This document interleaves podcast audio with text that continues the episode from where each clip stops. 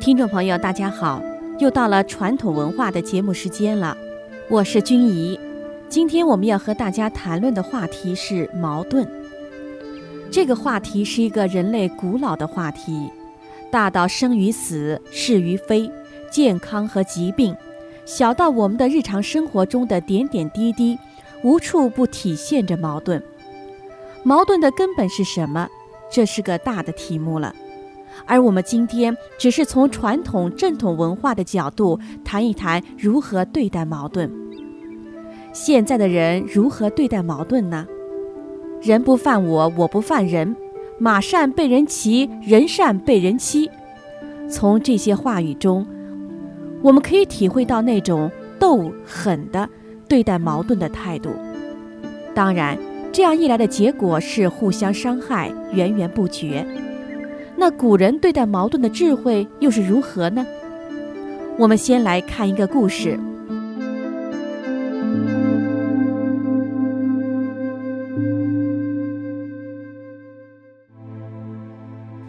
明朝时，有一位著名的理学家和教育家王守仁，字伯安，号阳明。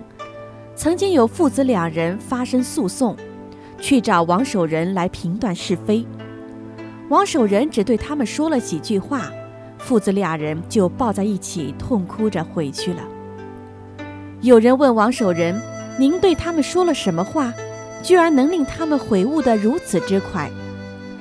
王守仁说：“我说舜是世间大不孝的儿子，瞽叟是世间最慈祥的父亲。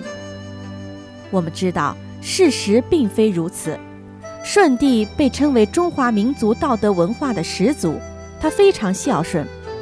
二十岁时，他的孝行已传闻各地。舜的父亲叫瞽叟，生母早逝，后母阴毒狠辣，生的儿子叫象，也狂傲不孝。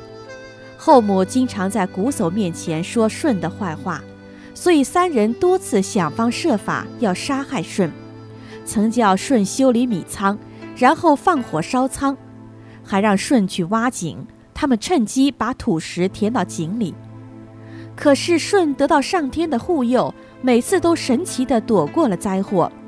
虽然遭到这样的对待，可舜却以德报怨，对父母依旧恭顺敬礼，丝毫没有不满和懈怠。与弟弟象相处，仍旧友爱仁慈。可是王守仁为什么要这么说呢？他解释道：“舜总是认为自己大不孝，所以能孝顺；瞽叟常常自认为是最慈祥的父亲，所以不慈祥。瞽叟总是想，舜是我从小养大的，现在为何不会讨我的欢心？却不知他已被后妻所蒙蔽，只认为自己很慈爱，所以更不能慈爱。”舜只想着，父亲在我小时候是如何的疼爱我，现在不疼爱我，是因为我自己不能尽孝，总是考虑不能尽孝的地方，所以更加孝顺。最后，瞽叟悔悟，舜成了古今的大孝子，瞽叟也变成了慈父。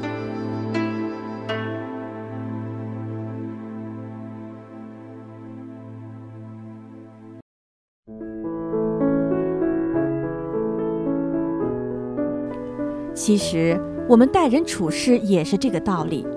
在遇到矛盾时，我们往往总是只去找对方的不是，却不能像舜这样，无论遇到什么事，都找自己不足和做错的地方。如果这样，那么多大的矛盾都会被化解。这就是在矛盾中看自己，讲涵养、忍让，往往会起到意想不到的好效果。当然，有的人会说，明明是别人不对，凭什么我还要找自己的不对？我还要忍，凭什么？心里就是放不下那口气。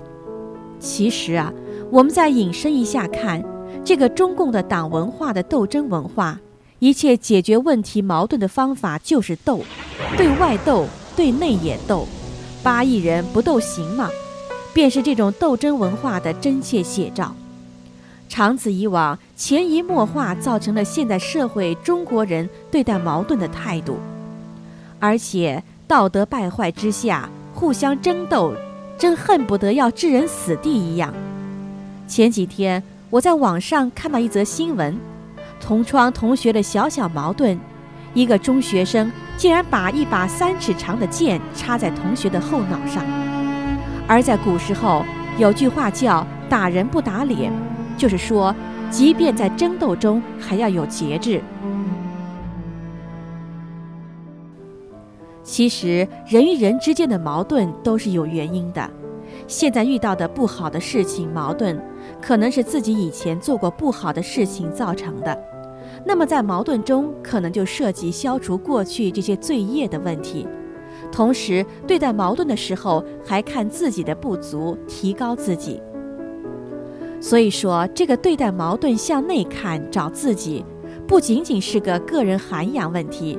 或者是善解矛盾的方法了，这其实已经是修炼了，在矛盾中找到自己的不足，提高自己。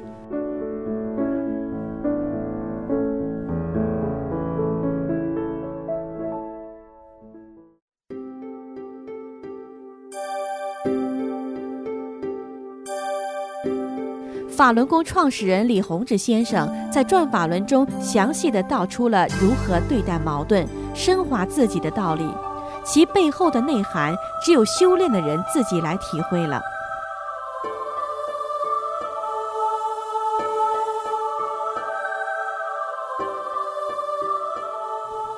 好了，今天的传统文化节目时间又到了，希望今天的节目能够帮助您更好的处理生活中的各种矛盾。我们明慧广播电台的网址是 h t t p。冒号双斜杠，m h r a d i o 点 o r g，欢迎您把自己的感想、意见和建议告诉我们。谢谢您的支持和收听，我们下次节目再见。